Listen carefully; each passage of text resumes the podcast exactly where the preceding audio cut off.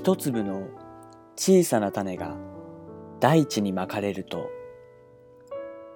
その種はいずれ芽を出し、ゆっくりと育ち、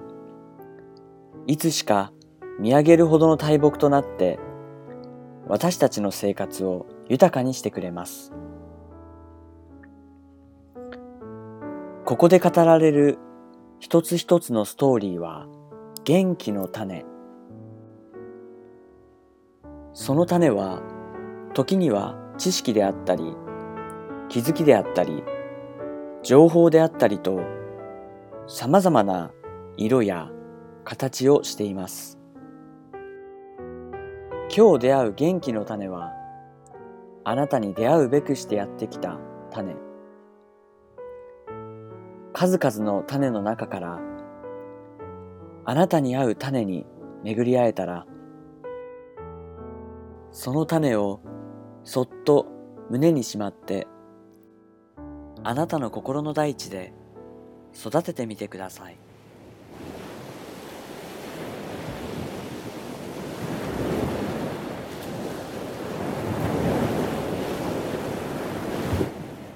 湘南元気村プレゼンツ元気の種種が木になりいつしか実を結びやがて緑豊かな元気の森が出来上がることを願って朗読は私湘南元気村ヘルスアドバイザー楠木がお届けします。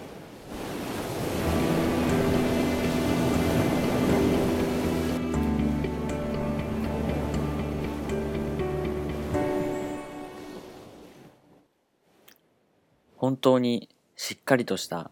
元気な祖母でした。太極拳やプールに通いながら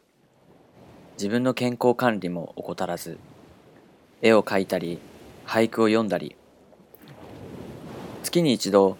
湘南元気村から発行しているニュースレターにも俳句を掲載していたのですがお客様から「一体どなたが読まれているのですか?」と聞かれることも少なくありませんでした。そんな祖母が抱えていたのがリウマチの悩みでした。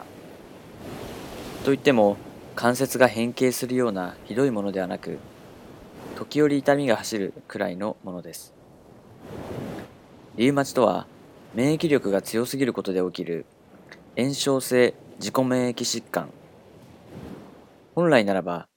外敵に対して働くべき免疫力が自分の体に対しても働いてしまうことで関節痛などを起こす病気です。祖母は総合病院で処方してもらった薬があまり効かないと言って地元の開業医を訪ねそこでリウマチの薬をもらっていました。痛みが取れたことでとてもいいお医者さんだと言っていたそうです。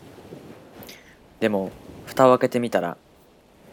祖母がもらっていた薬は同じ抗リウマチ薬。しかし町のお医者さんの出していた薬はすごく強い薬でした。それを祖母は効くと言って1年以上真面目に飲み続けたのです。抗リウマチ薬とは免疫力を抑えることでリウマチの進行を抑える薬。リウマチは免疫力が自分に対して働いてしまう病気なのでリウマチの治療だけを考えたら免疫力を抑えるのはリウマチの進行を遅らせます。ですがどうしても必要な時にスポット的に使うならまだしもそんな強い薬を真面目に飲み続けたらどうなるでしょう。副作用として血球減少肝障害などが指摘されていますが体の持っている免疫力がどんどん低下していくのですからそれは大変なことです。そのうちあの元気だった祖母の体にあちこちと不調が出始めました。口がぼったりと腫れ睡眠中に舌が呼吸を塞いでしまうようなことが起きたり膝に水が溜まってしまったり。その度に祖母はその治療のためにいろいろな病院に通いました。そんな病院通いであちこち検査をしていた祖母だったのに、とある検査で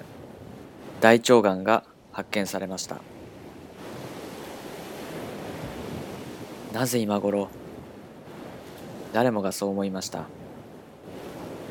今までの元気な祖母からは想像できないような転がり落ちるような一年間でした。大腸がんで入院していた祖母のお見舞いに行った時、まだ元気だった祖母はニコニコ笑いながら迎えてくれました。みんながこうして来てくれるから幸せなんだよというように、それから約1ヶ月後、お見舞いに行った時には、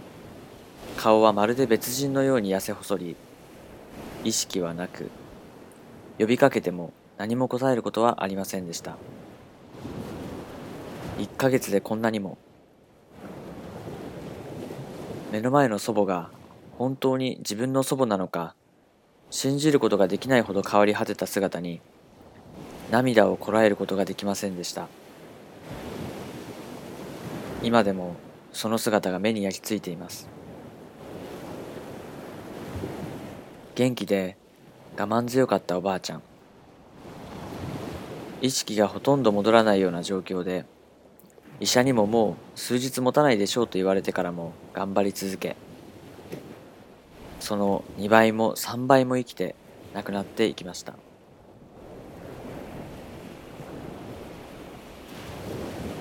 今日のお話は私の実の祖母のお話です祖母は88歳で亡くなりました直接の死因は大腸がんでしたがやはりその背景には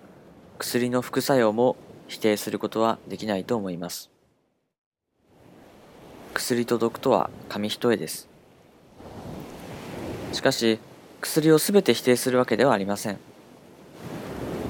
ただお医者さんと薬を盲信することの恐ろしさを私たちは知らなければならないと思います。